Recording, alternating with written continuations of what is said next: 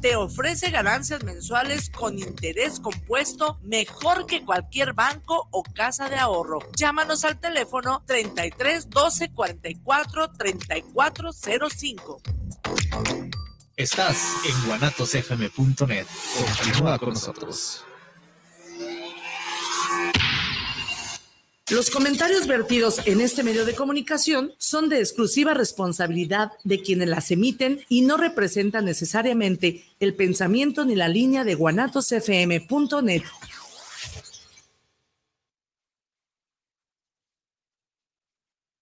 No hay vida sin muerte, ni hay muerte sin vida. Te invitamos a escuchar todos los martes en punto de las... Viviendo lo divino. Te invitamos todos los sábados en punto de las 8 de la noche en tu programa Movimiento de Dementes.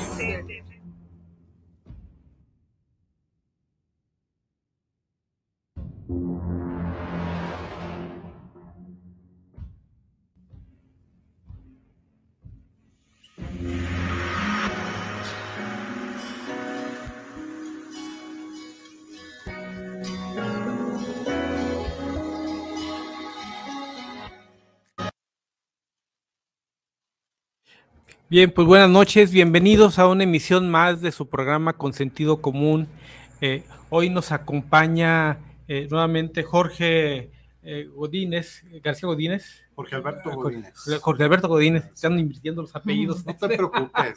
este, quien es un especialista en estudios de opinión y Gilda Orozco también, otra experta en materia de mediciones y encuestas, principalmente mediciones políticas y vamos a tener en el estudio también a, Ana Patricia Arteaga, pero desafortunadamente el COVID no le permitió estar en esta, en esta emisión. Entonces le mandamos un saludo y esperemos que se recupere pronto de este padecimiento que no es un, no es un asunto común, ni es un, no es un catarro cualquiera, ¿no? Entonces, eh, bienvenido Jorge, bienvenida eh, Gilda. Muchas gracias gracias, por la invitación. Por la invitación. Sí. Bien, pues bueno, hoy los invitamos. El tema, el tema que hoy tenemos es 2024, la decisión que estamos ya a unos, bueno, estamos a unos días de que se decidió ya eh, las candidaturas definidas por las dos fuerzas políticas principales, ¿no? Por un lado, eh, eh, Morena, el candidato oficialista, que, no, bueno, no es candidata precisamente, es la coordinadora de los comités para la defensa de la cuarta transformación. Y por el otro lado, que es este el Frente Amplio por México, que integra PRI, PAN, PRD y una serie de organizaciones sociales eh, que, que definieron a su coordinadora del frente, a Xochil Gálvez. Dos procesos paralelos que se estuvieron que estuvimos viendo, estuvimos viendo cómo se desarrolla uno, cómo se desarrollaba el otro, eh, eh, y con diferencia de ocho días, o de, ocho días más o menos, que han sido las definiciones entre uno y otro, eh, y, pues por eso estamos en esta mesa, ¿no? Para platicar, ver cómo, cómo los vemos, ver este, hacia dónde vamos a caminar. Jorge, empezamos contigo. Muchas gracias por la invitación. Eh, yo, yo pienso, comienzo por Fuerza eh, por México, ¿sí? Que yo creo que perdió una gran oportunidad de dar a conocer a, ambos candidatos, ¿sí? A Xochitl y a Beatriz. Cuando Beatriz la bajan con Alito, eh, no le permitió mayor roce a Xochitl, cuando ella pudo haber entrenado para lo que viene, porque lo que eh, entre más se avance, más difícil va a ser. Es como un partido de fútbol, entre más se avanza, entre más se llega a las finales, los partidos suelen ser más complicados, más complejos, más finos. Entonces, la, eh, Xochitl perdió una gran oportunidad para entrenar para las grandes finales. Ese es mi punto de vista. Independientemente de, de, lo que se haya dicho, del riesgo que tenía o que se presentaba, este, los procesos abiertos siempre tienen un riesgo y, ese, y ese, eso pasa. El, el, PRI durante mucho tiempo eh, utilizó las, los procesos de selección de, candidatos. la elección de la Bastida eh, este, por parte del PRI fue un, fue un ejercicio en donde eh, fue abierto a la sociedad con los riesgos que había, con los riesgos que esto contendía. Entonces había varios candidatos, entre ellos era Francisco Labastida, Manuel Barta y Díaz, que hoy está en Morena, ya, este, ya hasta cambió de partido. Eh, este, el, aquel famoso de la Roque Señal, este Roque, Roque Villanueva, que se hizo famoso por la por esa expresión que hizo en la Cámara de, Diputados. Con dos manos. Este, con dos manos, exactamente. Eh, eh, Roberto Madrazo, entre ellos. Entonces fue un proceso muy interesante, calentó los ánimos, midió, midió eh, el pulso político y eso le dio una seguridad a los periodistas para llegar y contender a la elección constitucional que en ese momento enfrentaba a Vicente Fox. Eh, yo creo que los entrenó de más porque llegaron muy, muy sobrados, ¿no, Jorge? Así es, sí. Entonces, como bien, dices tú, es un ejercicio muy interesante, Gilda. Sí, pues yo creo que también Alito eh, ponderó, yo creo que los riesgos, este, el, el, hecho de adelantarse, anticiparse y bajar de la contienda a Beatriz, creo que era el riesgo menor, creo yo, porque había probabilidades también de que se boicoteara este, esa decisión, esa, consulta, eh, los gastos que implicaba la movilización, este, yo creo que se valoraron los riesgos y creo que prefirió sacrificar a, Beatriz y también pues eh, la posibilidad de que él siguiera teniendo eh, el mando en la selección de las candidaturas que se van a renovar en el 2024. Yo creo que más bien era eso, ¿no? El, no perder el mando. No perder el mando. También tiene su bastón de mando. Sí. Sí, yo creo que ponderó por ahí, en ese sentido, ¿no? El anticiparse y corrió ese riesgo.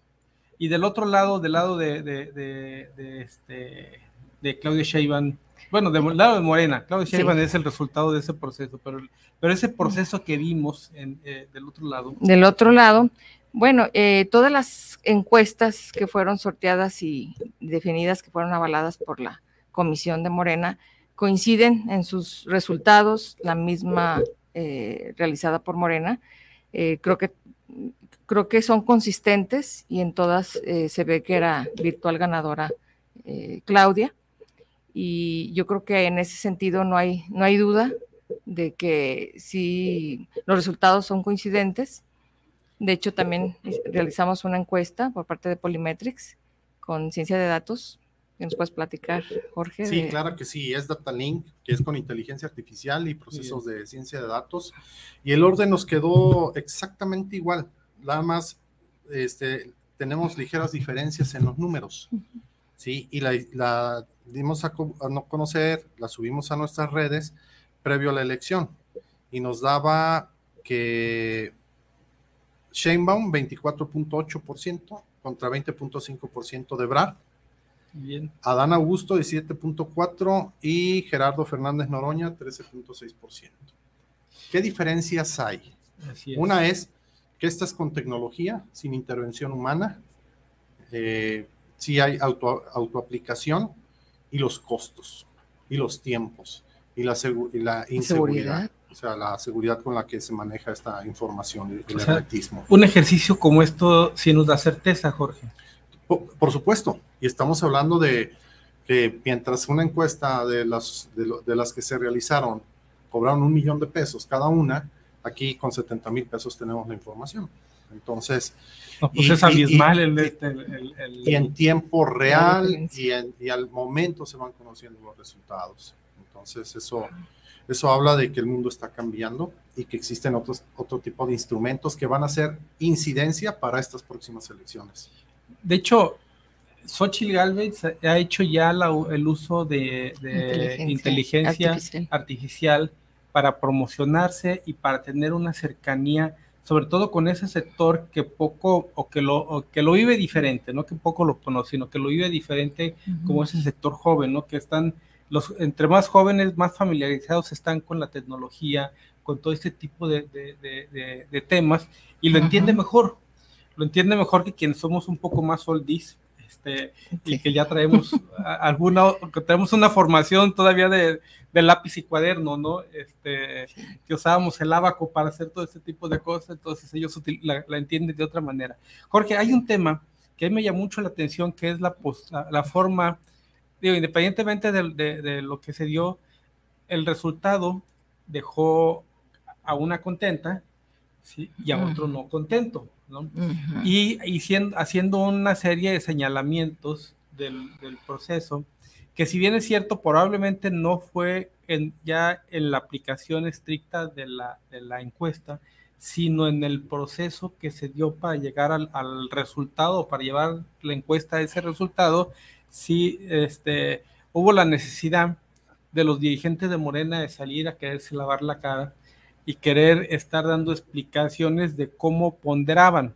Y me, me llamó mucho la atención, bueno, de hecho el, el, fin de semana fue tendencia eh, la, la, declaración de unos minutos que da eh, la senadora Citlali, quien es la secretaria general de, de Morena, en donde en su explicación ella establecía que este que no es que la gente haya votado más o menos o que no haya o, no que o, no que uno de los candidatos haya tenido más simpatías o menos simpatías, sino que se hacía una ponderación de, las encuestas y, tenía un valor diferente un joven que vivía en la Sierra de Guerrero a la, a la ponderación que se le daba a una señora empresaria de las lomas.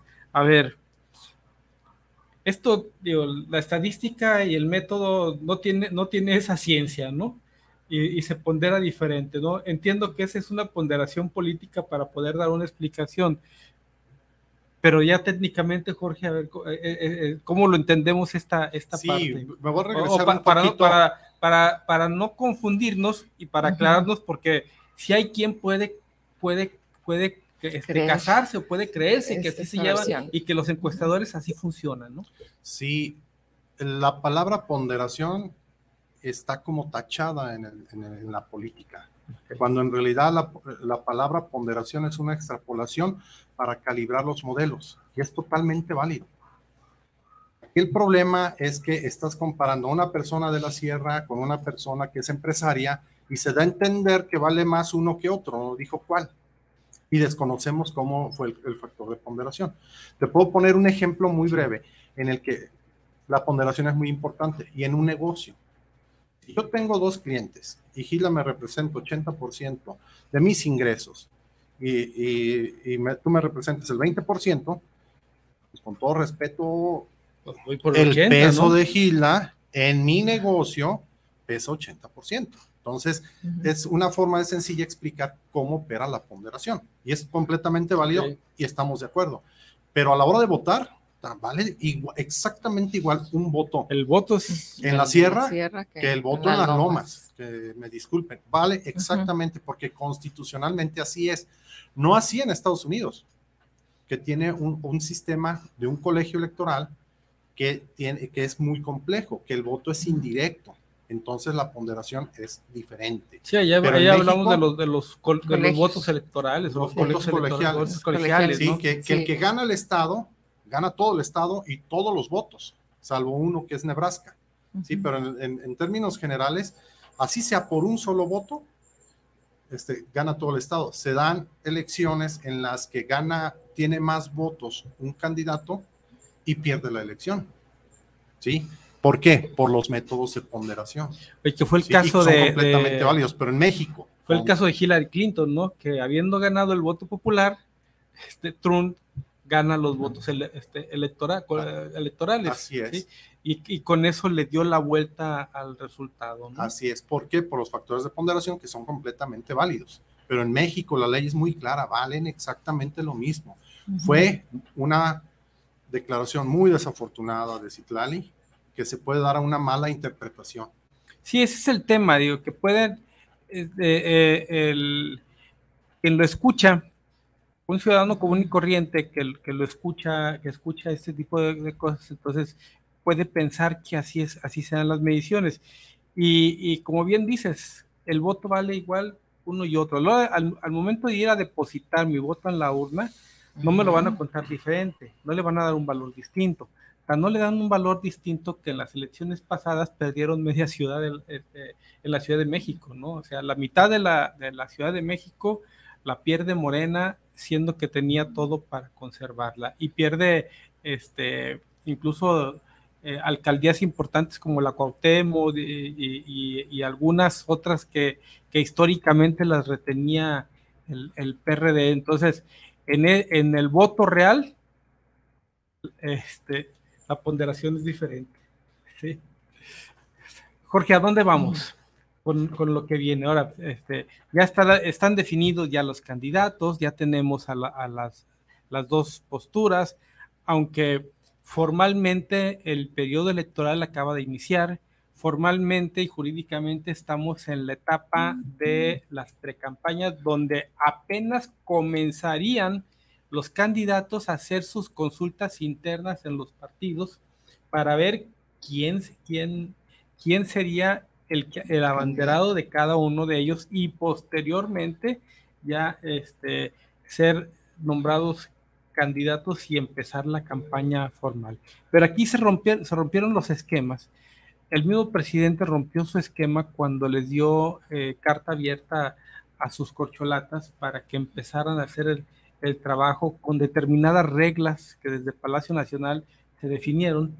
Entonces, la oposición contesta también en, este sentido con el, con el, con el afán de, empatar el, el, tema. Entonces, tenemos dos procesos que ya vimos, interesantes los dos, por la forma como haya sido, ya si estamos de acuerdo no es otra cosa, pero interesantes los dos procesos que vimos, cómo se desarrollaron y cuando estaríamos en el tiempo que apenas estarían registrándose para ver quién es el candidato, formalmente, informalmente ya tenemos candidatos ya están definidos los dos principales candidatos. Puede registrarse algún otro, puede haber algún otro, algunos otros en este periodo de, de, precampañas, pero, pero los dos principales este, ya están definidas y son mujeres.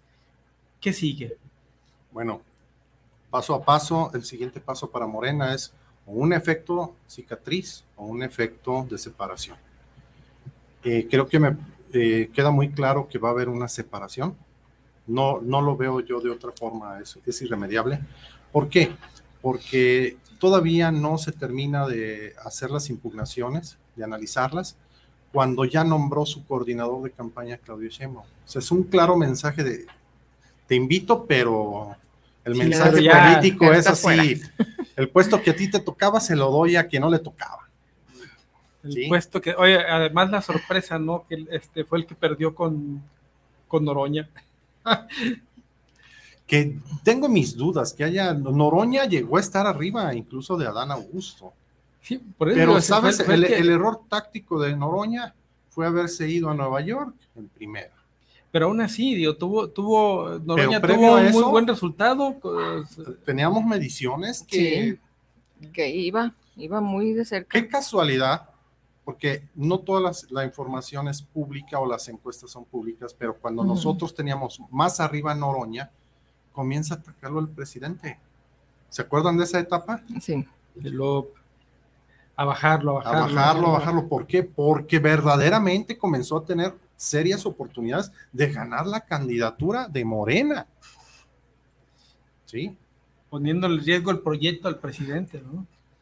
no sé si poniendo en riesgo el proyecto del presidente o a todo el país, no, no, no lo sé, ¿verdad? Eh, tiene fama de extremista. Eh, sí, claro. Este, pero, pero sí, sí coincide, o sea, es lo bueno de tener la información, de estar bien informado, de tener evidencia y ver lo que está sucediendo arriba. Entonces, ¿sabes qué? Pues tiene sentido que el presidente está tomando esas mediciones. ¿Qué sigue? Pues desde el oficialismo, va a ser controlar ahora, así como fue Noroña, pues cerrar. No se puede salir de control en su momento. Una vez con esa etapa, ya viene, digamos, se van a quedar los que se tienen que quedar en Morena, lo mismo en la Alianza este, Fuerza por México, ¿sí? Este, se están alineando y ya se van a ir definiendo. Por ahí vi también que hay muchos intentos de candidatos independientes. que en realidad casi, casi registró el actor, ¿no? Eh, ah, Eduardo. ya te me adelantaste, pero yo iba a decir, ni siquiera vale la pena mencionarlos porque no hay un cuadro. Bueno, que todavía no es válido hasta no ver si cumple este, con la candidatura, porque creo que tiene dos nacionalidades. No veo, no veo en uno solo, con todo respeto para ellos, un candidato serio que valga la pena darle publicidad ante los, los micrófonos, ¿no? Por lo pronto, ya sobre la marcha lo iremos viendo falta movimiento ciudadano también, que es una, una variable ahí muy interesante. La que manzana de la Alfaro quería la candidatura presidencial, no se la dieron. ¿Quién no se la dio? Por ahí tenemos nuestras hipótesis que hemos analizado. Fue el quien está arriba de Dante, que dijo no va Alfaro porque sí puede ser o representar un posible riesgo de triunfo, ¿sí? porque no, no tiene, eh, no, no es tan controlable.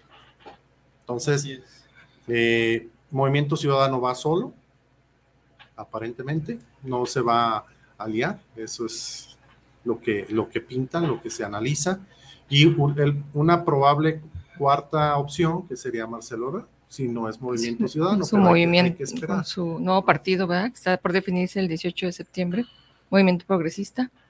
Habría que Marcelo, ¿hasta dónde, hasta dónde representaría, hasta dónde, hasta dónde, hasta dónde le quitaría votos a uno, le aportaría a otro, o, este, él, él como proyecto, ¿crees que tenga algún impacto este, relevante, Gilda? Habría que medirlo como tal, pero yo creo que como es un partido nuevo, este, yo creo que la gente todavía no está familiarizada eh, con, con, esa nueva opción, eh, pero al quien podría quitarle votos, yo creo que es a, Morena, este, porque ahorita está muy polarizado, ¿no? La, tendencia, o es Morena o no Morena, creo la, que es lo que ha manejado ahorita López Obrador, que sigue teniendo injerencia y creo que la mantendrá eh, por todas las declaraciones y, hasta la narrativa que ha tenido que hacer Xochitl en darle respuesta a todas las declaraciones, ahora con el bastón de mando que le da a Claudia y para pronto contesta Xochitl. Entonces sigue teniendo ahí el control del, discurso, creo que el, presidente, pero creo que eh, se habla de una posible elección que se vaya a tercios. No creo que en esa dimensión se pueda manejar, porque creo que electoralmente el peso está en estas dos personas, Xochitl y Claudia. Eh, no sé si coincides tú, Jorge, con estos números de Marcelo. eso, es lo valioso de las mesas, que no coincido esta ocasión con Gilda. Afortunadamente, por, eso venimos a esta eh, y, eso lo hacemos en corto, ¿eh? Generalmente cuando tenemos una encuesta, oye, es que hay esto, es que hay esto, no, pero yo estoy de acuerdo, yo no estoy de acuerdo, para interpretarlo y llegar a un acuerdo. hay, un, hay un tema yo, este, yo creo que ahorita la euforia del momento, Marcelo Braque que, que tiene, que recorrido el país, todo el mundo me ve, posicioné mi nombre, eso me da un, un queda en segundo lugar, eso me puede dar un, un, un, capital político a futuro interesante. Pero sí, posicionaron el, el nombre de Marcelo Ebrard, pero no es lo mismo posicionar el nombre que luego después posicionar la marca de un partido, Jorge? Sí, no, no es lo mismo. Y, aquí, aquí tengo los números que hablamos. Previo a esta encuesta, habíamos hecho los escenarios constitucionales. Los escenarios constitucionales son los que miden la asociación del partido con un candidato. Si fueran por el PAN, PRI, PRD, Beatriz Paredes contra este, Morena más, que es Morena, PT y Verde, eh, Marcelo Ebrard era el más rentable de todos los de Morena. ¿eh? por encima de Adán Augusto y por encima de Claudia Sheinbaum. Pero cuando se hacía la pregunta directa, ¿quién te gustaría que fuera el candidato de Morena? Claudia Sheinbaum, Marcelo Ebrard. Algo raro, ¿no? Incluso en esta última encuesta, Marcelo Ebrard sale ya menos rentable incluso que Adán Augusto. Obviamente los de Ebrard, los amigos, las personas cercanas a Ebrard, me reclamaron. Me dijeron, ¿sabes qué? Tiene mucho indecisos ya les di la explicación y aquí viene la explicación de qué sucedió. lo peor que oye, los indecisos no, se te van en automático. ¿eh? No, no, no, o sea, pero lo, curioso es que... Ahí, está su esperanza luego, ¿no? Sí. Lo peor que le pudo suceder a, Marcelo Ebrard fue que Xochitl haya sido la candidata. Porque si bien es cierto que nosotros manejábamos que Claudia Sheinbaum iba a obtener el, 24 el 25% contra 20% de Marcelo, y a la hora de hacer los cruces, los de Morena más, Morena más, ya dijimos que es toda la alianza, Claudia Sheinbaum 35.5% en primer lugar, Adán Augusto 30.4% en segundo lugar, Gerardo Fernández Noroña 22.6% en tercer lugar y Marcelo Ebrard 9.7%. O sea, yo soy simpatizante Morena y, y, se va al cuarto lugar entre simpatizantes de Morena, Marcelo Ebrard. ¿Qué quiere decir esto? Que no le va a afectar la salida de Marcelo Ebrard a Morena. ¿Sí? Y ahora, si lo analizamos... Si, le pega mucho es un 4%, ¿no? Con los de la oposición. Si le pega mucho. Sí, si le preguntamos a los de oposición, ¿quién te gustaría que fuera el candidato de Morena, a los de oposición? 31.6% Marcelo Ebrard y luego 12.2% Claudia Sheinbaum. ¿Dónde estaba el voto de Ebrard? Por eso Ebrard era el más rentable constitucionalmente. Pero cuando llega Xochitl, quita esa preferencia y entonces esos votos de oposición que tenían simpatía por Marcelo se van con Xochitl y Marcelo cae. Pues que fíjate que había otro, hay otro fenómeno, hay otro factor, En las pláticas de café, en las pláticas de, entre amigos que tiene uno, decía, bueno, cuando no teníamos ninguna esperanza de que la oposición llegara a hacer algo, bueno, si no, si va a seguir Morena, que siga, pero que siga con Marcelo. Es decir, como que la alternativa para, para, para aceptar a, a, a Marcelo. Pero cuando hay una alternativa diferente desde la oposición, entonces dije, bueno, pues ya Marcelo no es, no es lo mismo, esas pláticas de café que luego tenemos, en lo corto también mucho, e, e, es, ese, ese, ese análisis se hace con ellos, entonces ya, ya no es lo mismo eh, eh, Marcelo, porque además de todo, Marcelo era la alternativa que nos decía para, es lo menos peor que nos puede pasar. Pero cuando sale una Xochitl Galvez disruptiva, dinámica, eh, dicharachera, este, que se sale de los esquemas de, formales de, de, la gente, donde este, a diferencia de la otra candidata o, de la coordinadora de la cuarta de las de, las de la, cuarta este, de la cuarta transformación, ella, este, a diferencia de ella, que es más acartonada y más cerca, menos cercana con la gente, esta se la pasa saludándolos, apapachándolos, todo, pero además no es, no, es un tema en el que los estaba apachando que se vea actuado, sino hasta, hasta se le ve natural esa, esa parte. Entonces es ahí donde el escenario que había con Marcelo cambió. Exacto. Y se vino, se vino a caer, y en un periodo muy corto, porque a días antes de que se registrara Xochitl Gálvez como candidata al, Frente Amplio por México, su ruta era la Ciudad de México, no la presidencia de la República. Así es. Y sin embargo, hasta este momento, por lo menos ya logró posicionarse a nivel nacional en un escenario muy favorable, aún con las desventajas que traiga, pero muy favorable con la posibilidad de seguir creciendo, ¿no? Y sin hacer campaña territorial. O sea, ah, es, puro en aire. ¿eh? Es otro, asunto, es pura campaña en aire. es, es, una campaña en redes sociales, que eso también nos habla, si tiene un impacto en redes sociales, como lo, lo tiene, nos habla también de que está jalando el voto de un sector que nos es muy, muy difícil, a los que somos oldies, Sí. Eh, eh, eh, ya, ya, ya, no nos, ya no conectamos tanto con ellos, pero ella está conectando con ese segmento este, de gente. Jorge, a ver Sí, mira, aquí tenemos algo interesante. como, dato. como partido, Morena tenemos 56%. Morena más. Y la alianza, PAN, PRI, PRD, como, como alianza, 32%.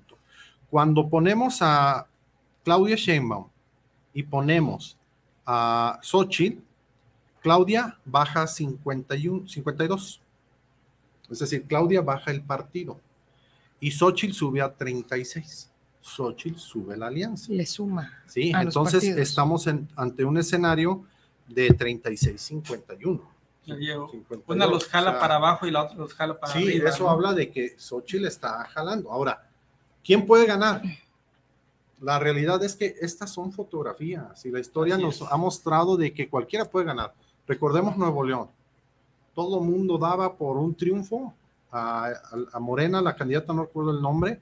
Ah, está, ah, bueno, ella y, Samuel iba en cuarto y, fue subiendo, fue subiendo y quedó como gobernador. pero originalmente cuando se cae Morena, en, Nuevo, León, sube Adrián, que era el candidato del, candidato del PRI. Entonces, de hecho, es el que, la, el, que, el, que la manda al segundo lugar en unas declaraciones que hacen. Entonces, sube, sube Adrián, pero no se pudo, no se pudo sostener y es la coyuntura que aprovecha el Movimiento Ciudadano con Samuel. Samuel en una campaña muy dinámica también, este, muy de ocurrencia, pero efectiva hacia el votante.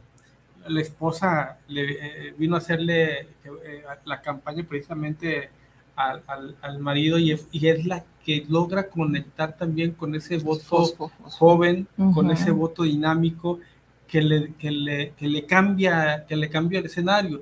Mientras los otros se quedaron en el, en el esquema tradicional, o sea, Adrián, que quería, que podía y que estuvo a punto de ser el, el, gobernador eh, de, este, de, Nuevo León, en ese esquema conservador y tradicional y que les cuesta trabajo entender también que la dinámica electoral ha cambiado, llega alguien con, una, con un esquema nueva y los atropella a los dos.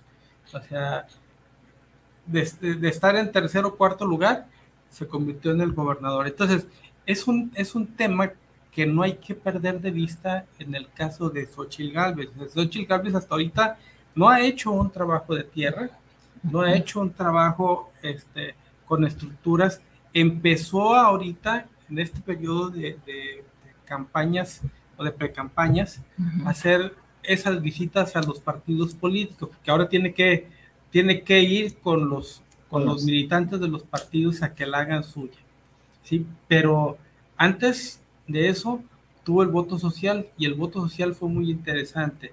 El, el evento en el Ángel de la Independencia, aunque haya, haya quien diga que fue muy deslucido, creo que para ser alguien que no acarreó, que no llevó, que no, y que la gente fuera por sí sola, fue un muy buen evento.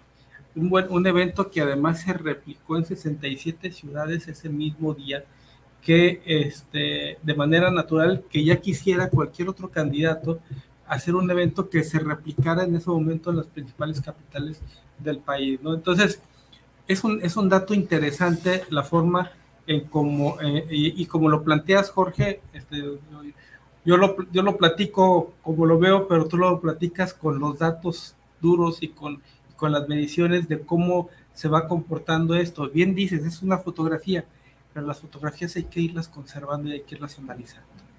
Sí, las fotografía tras fotografía, así una película. Sí, efectivamente. Entonces es lo que hay que estar viendo y midiendo de una manera constante. Hay que ver, por ejemplo, la estabilidad económica, la inseguridad, todos esos factores, la, la cotización del dólar, todos los proyectos que... El mismo hecho de ser este, una elección concurrente, o sea, eh, es de las elecciones más grandes de la historia, en todos los cargos de elección que se van a renovar. Entonces, eh, también yo creo que el hecho de tener que tachar seis boletas, yo creo que también el ciudadano de apel votante va a decir, este, a ver, este era de acá y luego se brincó a este partido y va a haber una saturación en sí mismo también de la propaganda electoral. Yo creo que todos esos factores, eh, yo creo que no hay que subestimarlos, porque sí puede cambiar ahorita, por lo menos estas mediciones. De aquí a 10 meses puede haber eh, algunos cambios significativos. Y, precisamente, como es una elección concurrente, que, este, la que se lleva, en donde viene el, desde el presidente de la República, los senadores, los diputados, los diputados federales, presidentes municipales, gobernadores, este, regidores, síndicos, es toda una serie, toda una pirámide eh, gubernamental la que se, la que se construye esto. La elección anterior, donde fue electo Andrés Manuel, a diferencia de como se había venido dando en otros años, no el voto diferenciado no se dio tanto. Por eso logra esa mayoría en la, en la Cámara, en las cámaras, tanto en la de senadores y en la, en la de diputados.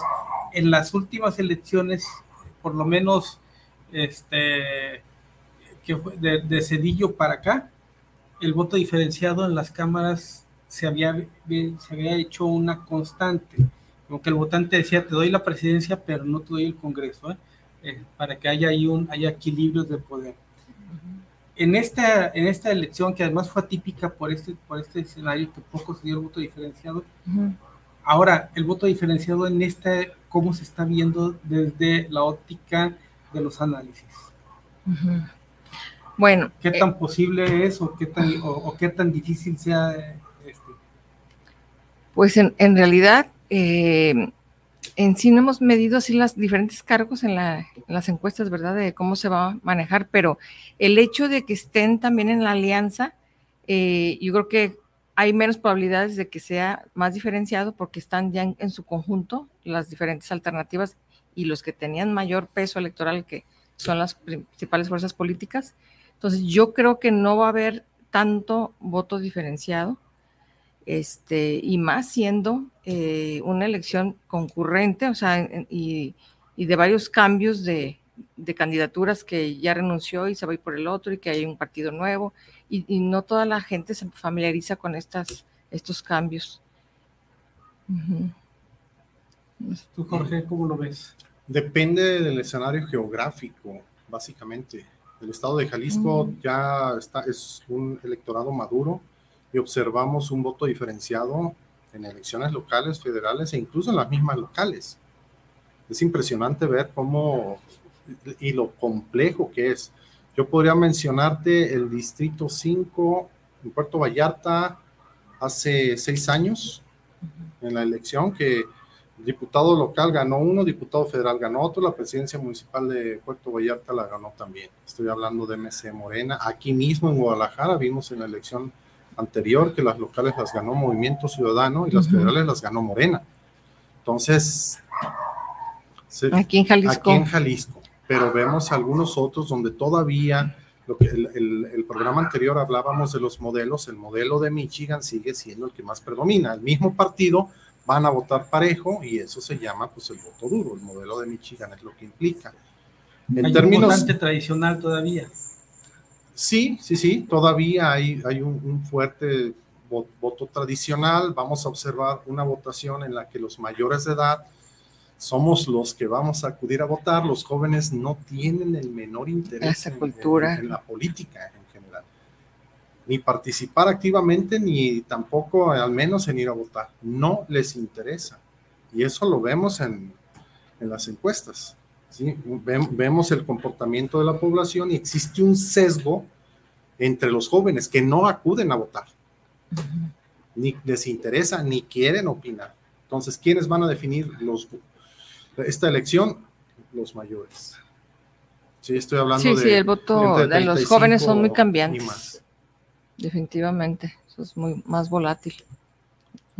Y ese también es un factor interesante porque se le apuesta mucho a, al, sobre todo los partidos políticos le apuestan mucho al voto joven y hacen mucho evento para el voto, para lograr el voto joven. Sin embargo, el resultado nos lo da el voto duro y el voto tradicional y el votante tradicional en, en, esto. así que son elementos curiosos, ¿no? Por un lado tenemos las redes sociales que las maneja eh, este, eh, mayormente la población más joven, pero se, se, involucra menos, se involucra menos ya en los hechos, se involucra mucho en lo virtual, en lo, en, lo, en, las redes. Eh, el fácil acceso. En, lo que tiene a la mano. El, desde un, con un celular que trae en la mano, desde ahí opina, comenta, dice todo, hasta ahí pero fuera de ese teléfono no interactúa igual.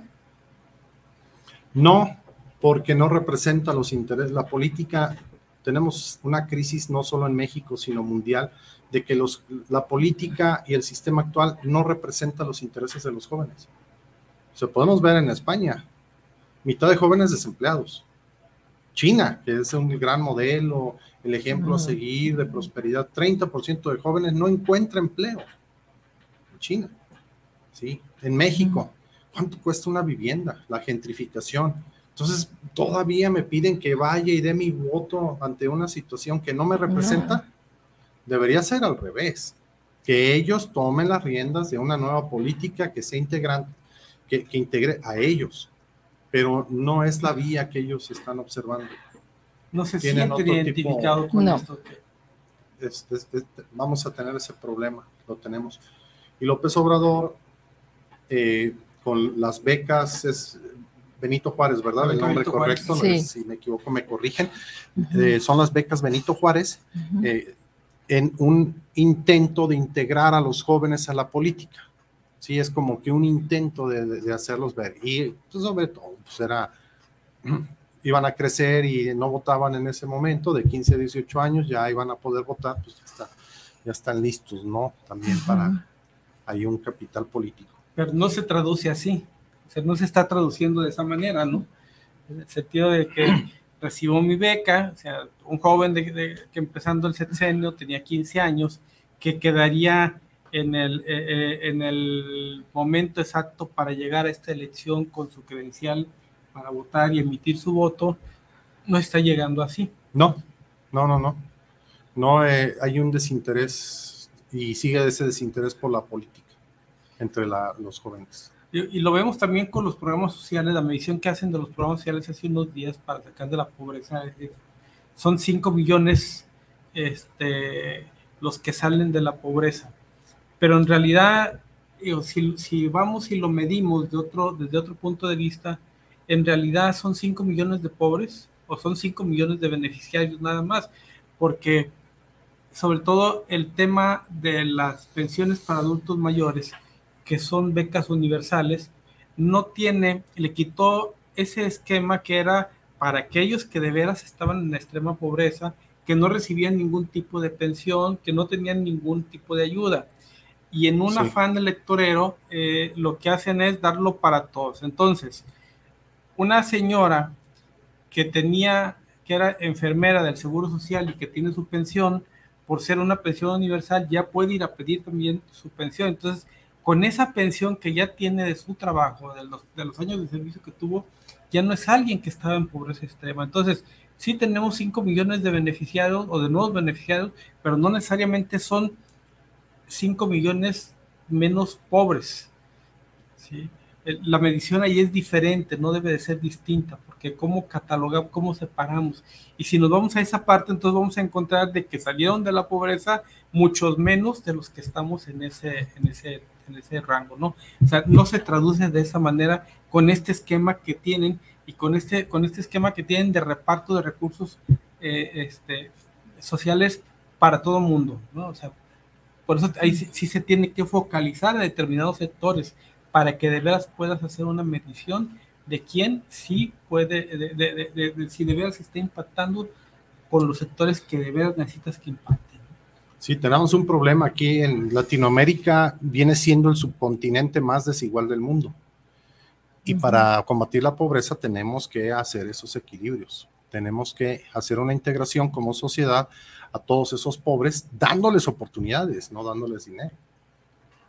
Sí, eso es, eh, o sea, coincido contigo, eh, pero también personalmente yo he sido beneficiario de beca con ACID y de verdad te impulsa cuando más lo necesitas, de verdad te impulsa para salir de un atolladero que está uno, que no quiere uno, sí quiere uno, pero no puede uno salir. Y entonces ese impulso puede ser muy benéfico y muy virtuoso siempre y cuando sean apoyos temporales. Sí, y, debe, de ser un beneficio para un acompañamiento de un, este, de un beneficio, ¿no? O sea, yo tengo, o, tengo mi, mi, maestría, mi doctorado, tengo mi grado académico, si tú me das la beca para que yo lo pueda obtener y entonces obtenga, yo me convierta en un profesionista de excelencia, no nada más en un estudiante en, no en un esquema donde yo me registre como estudiante para poder obtener un beneficio, ¿no? Entonces, esa parte. Y, esa, y ese tema, Jorge, lo han medido para este proceso, ¿cómo viene? ¿Tenemos algún dato? Sí, claro, medimos como tal, miren, hicimos este, las obras y programas de la 4T, qué tan conocidas son y hasta dónde impactan. Y qué tan positiva o, negativa lo ven. Y algo interesante, no viene en el, aquí en, en, los datos, pero al cruzar lo resumo. El apoyo a adultos mayores es ahora sí que la cereza del pastel de los programas del presidente López Obrador. Y es el único donde concurre la opinión positiva entre los de Morena más y toda la oposición. Es decir, ambos palomean esa, eh, ese programa social. Ese sí.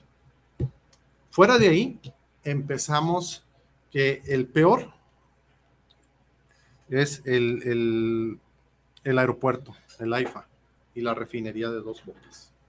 ¿Sí? Son los que la oposición ven como que eso no debería de haber sido. Y ahora, el impacto. Uno de cada, una de cada tres viviendas ha sido beneficiaria de algún programa social en el país. ¿sí? Pero no se ha traducido en votos también directamente para Morena. ¿eh? O sea, no ha sido, si Morena contaba alegremente con, con esas cifras, no han sido un capital político. Y aunque vayan y les amenacen de que se los van a quitar, Gilda ese proceso también ha estado, eh, es otra parte, ¿no? sí, y, existe el temor, ¿eh? yo escucho al ciudadano de a pie que si, y si me quiten el programa, y si esto, pero yo creo que eh, no se puede traducir en votos, sí, el hecho de que tengas un programa no quiere decir que ya, ya es un voto asegurado, o más bien ahí sí dependería también del nivel socioeconómico de, de la persona, porque sí he visto personas que reciben eh, el apoyo, que son de un nivel socioeconómico muy bajo y es, su adoración es López Obrador. Y no aceptan una opinión negativa. Entonces, ahí sí podría decir que el hecho de, recibir ese beneficio sí, sí puede ser un voto seguro. Pero si te vas a otros segmentos de nivel socioeconómico más alto, tienen el apoyo, mm, aunque debería ser para personas de bajo nivel socioeconómico, pero sí difieren en su opinión en sus preferencias políticas. No es un voto asegurado para Morena. No les da el, el no le dan ese mismo valor al, al, voto, ¿verdad? Ahí sí hablamos de la ponderación de las lomas y de la sierra, pero en la decisión de su voto, no en el voto como tal. escucha, uno muchos comentarios, sobre todo los de adultos mayores, que dice, como bien dice Jorge, ese es un programa muy, es el programa estrella y, genera mucha sensibilidad. Sí, sí y oyes a los adultos mayores que dicen, voy por el dinero de López Obrador. O sea, y le dice, oiga, es que López Obrador no, se lo, no es su dinero, no se lo da de su dinero, se lo está dando el dinero de todos nosotros. Son los impuestos que pagamos usted, yo, nosotros, sus hijos, sus familiares, el empresario que genera, él nada más lo reparte. Pero en realidad, pero, pero desde el momento en que así lo ven, lo hacen, hacen ese recurso suyo. Y como él es el que se los está otorgando, entonces ahí como que genera un compromiso con, con hay, hay, un vínculo de compromiso con el adulto mayor, el adulto mayor y sus familiares, porque luego los familiares también dicen, mira qué bueno que ya le están dando a mi papá este, ese apoyo. y... Ese apoyo, porque ya por lo menos tiene ahí para comprar sus, este, sus, cositas este, que ocupa, su medicina, sus cigarritos, lo que, lo que, este, lo que al papá le guste comprarse, ¿no? Para su cafecito y eso. Así lo termina viendo la gente. Y en, una, en, una, en un evento que tuvimos en el Senado de la República con una organización que se llama GESOP, que ellos miden mucho lo que es la, la, aplicación de los programas sociales y la transparencia en los programas sociales. En el, eh, en el gobierno de, Peña Nieto y de Aristóteles Sandoval hacen la medición. De hecho, Jalisco se lleva el primer lugar en cuanto a los programas sociales y la transparencia de los programas sociales. dice, está muy bien, está muy bien el esquema que tienen, tienen reglas de operación, tiene un esquema muy, estructurado para, otorgarla, les nada más tienen un detalle tanto los programas federales como los estatales. Todo mundo sabe cuándo va a entrar a un programa social pero no cuándo va a salir.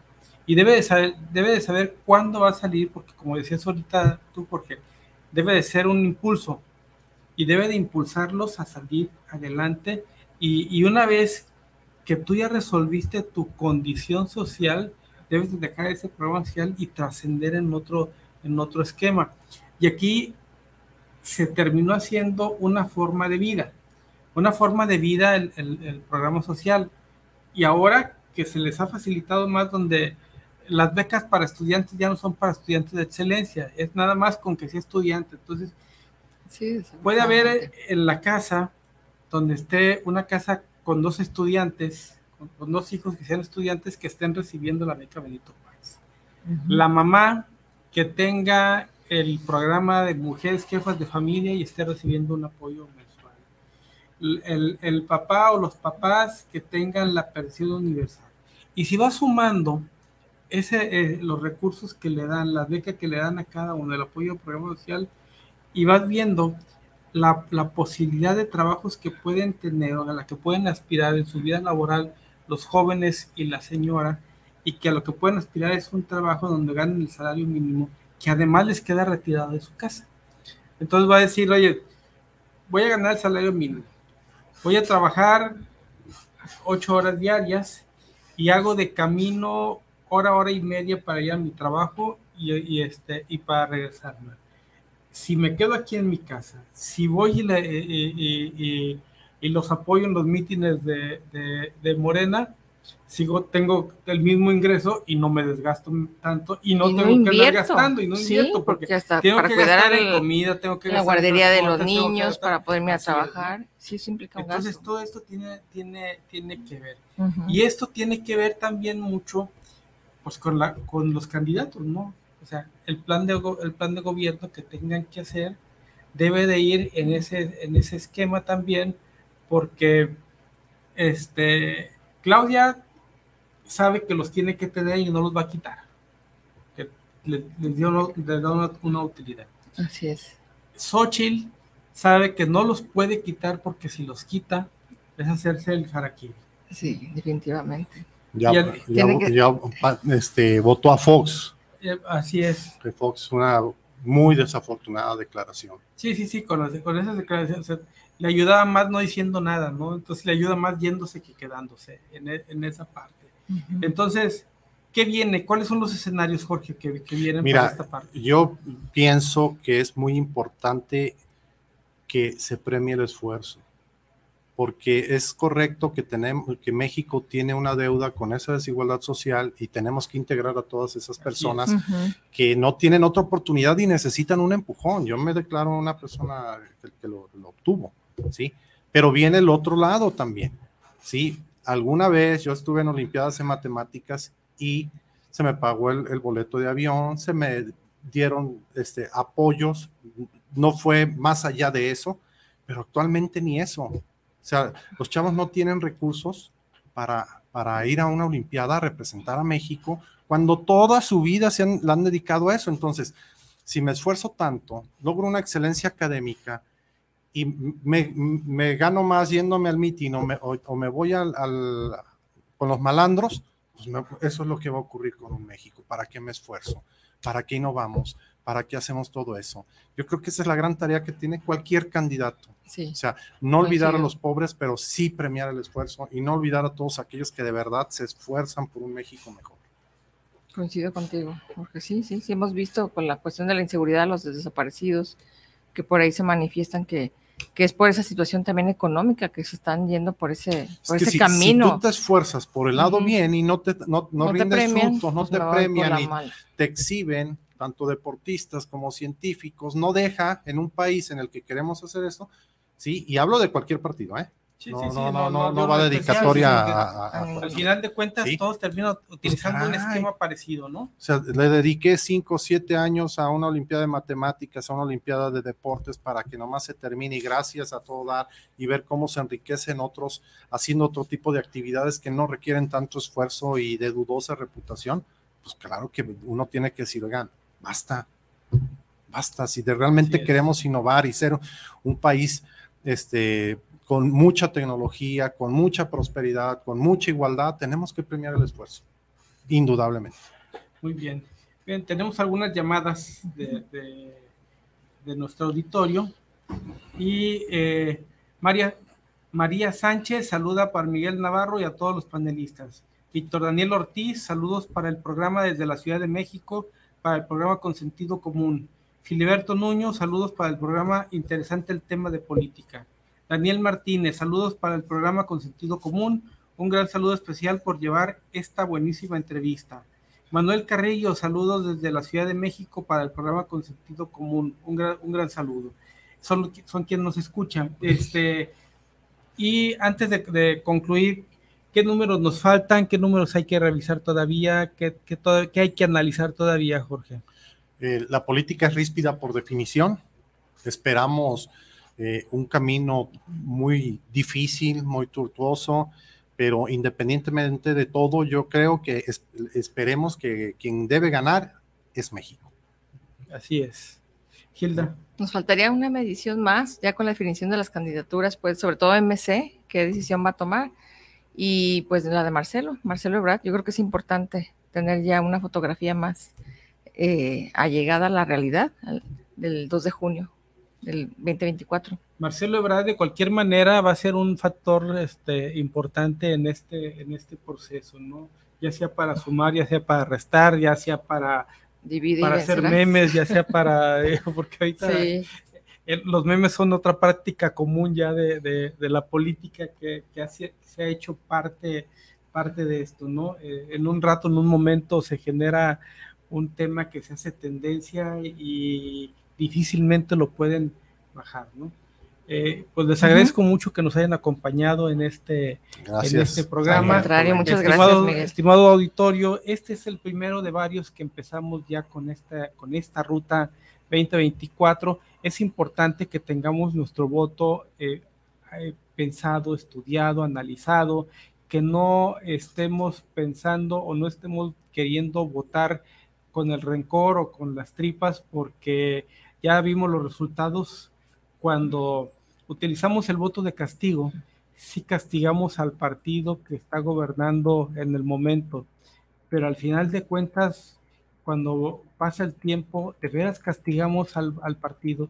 Vemos a los dirigentes partidistas que siguen ellos en su dinámica y en sus acuerdos, y los que padecemos esa mala decisión, ese, ese, esos dos minutos que estamos nosotros frente a la boleta para marcarla y para tomar la decisión más importante de nuestra vida, la terminamos pagando durante tres o seis años que por, por, una mala decisión o una decisión enojada.